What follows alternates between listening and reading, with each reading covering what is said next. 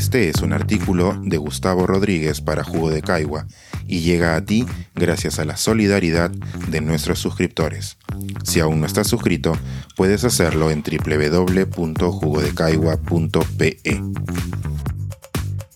Diego y Jaime. Lecciones que me llevo de un par de contemporáneos. En las últimas semanas he pensado en Diego Berti a menudo. Quizás se deba a que un día, hace no mucho, empecé a seguir al actor y músico en Instagram y luego el algoritmo hizo lo suyo. Es inquietante que oprimir un botón pueda prefigurar el tipo de pensamientos que tendrás más adelante, pero sé, sin embargo, que esta es una explicación insuficiente. El algoritmo solo ha magnificado un interés que viene de la era analógica. Diego y yo tenemos la misma edad. Lo conocí a los 22 años, cuando por entonces escribí un anuncio que él iba a protagonizar. Es decir, cuando la banda de Diego ya había aparecido en nuestras radios y programas de videoclips con un par de temas. Esto es, cuando ya se perfilaba como una promesa de actor guapo y carismático. En otras palabras, antes de que Jaime Bailey impactara el mundillo de las letras hispanoamericanas con su novela No se lo digas a nadie. A los jóvenes que no vivieron la tempestad mediática en aquel Perú aún más provinciano, debo contarles que Jaime Bailey, en su novela debut, echó mano de sus propias experiencias y que construyó personajes que en este país se asociaron mucho con personas reales. Uno de los relacionados fue Diego Berti, cuyo personaje en la novela tiene una relación romántica y fallida con el alter ego del autor. Con el tiempo, Diego logró salir airoso del vendaval, tuvo luego una celebrada carrera actoral, compuso e interpretó una canción optimista que suelo canturrear cuando sale el sol en Lima y cosas de la vida, tuvo una linda niña que fue amiga de mi hija menor en el colegio. Jaime Bailey es algo mayor que yo, y la primera vez que lo vi fue en una discoteca penumbrosa. Aún no había escrito la primera de sus novelas, pero tenía ya el aura de jovenzuelo maldito que se había atrevido a cuestionarle la cordura a un inminente y todopoderoso presidente en cadena nacional, y ya descollaba como un entrevistador agudísimo y socarrón. Años después, nos frecuentamos durante un corto periodo con cierta cordialidad.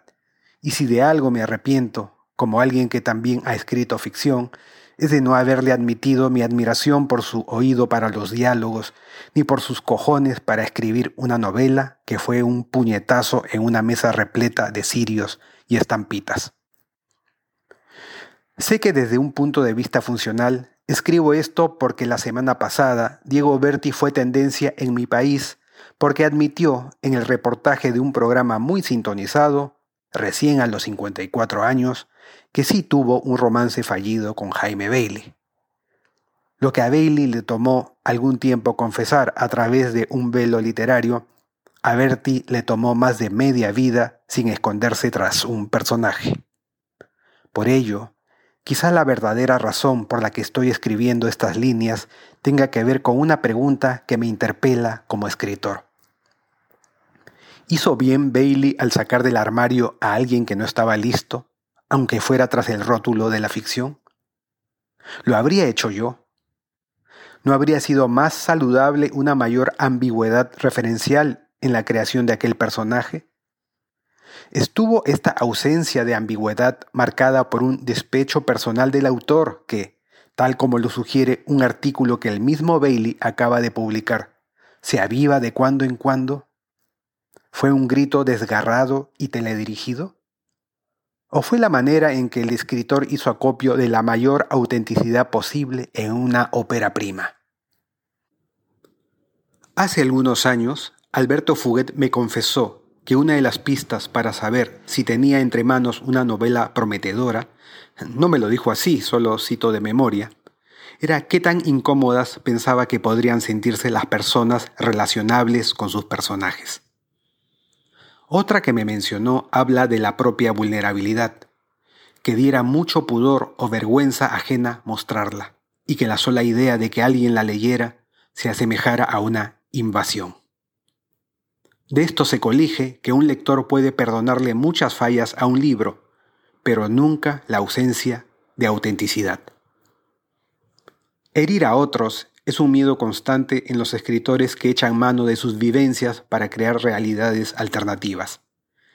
Ya que las confesiones son una constante en este artículo, reconozco que a veces he tenido que hacer una especie de control preventivo de daños cuando tengo una idea de novela, o lo que es más saludable, he incorporado a las personas que me han inspirado personajes para hacerlos participar de mis proyectos. Cada habitante del mundo vive su realidad de manera muy específica y cada uno tiene el derecho de tener su propio ángulo y su propio tiempo para procesar lo que recoge.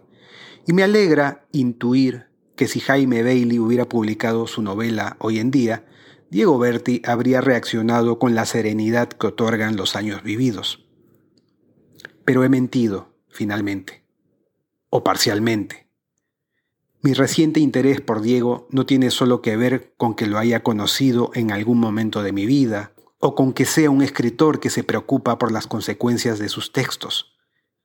Mi atención anida, principalmente, en haber recorrido ya un tramo de vida y haberme detenido a constatar, con nostalgia rabiosa, que la mía fue una generación de jóvenes que tenía que calzar en un molde en el que solo cabían dos opciones, o ser un hombre proveedor que no llora y se sensibiliza, o ser una mujer cuidadora, paciente y nutricia.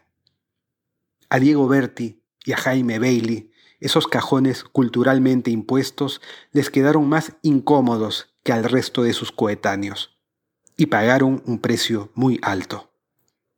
Hoy, cuando ambos miran las nuevas olas mientras ya son parte del mar, se llevan mi simpatía tan solo por haber imaginado durante un destello, con una almohada de testigo, el imposible sueño de ser plenos en un país de mierda que se desvive por saber dónde introduces tus genitales.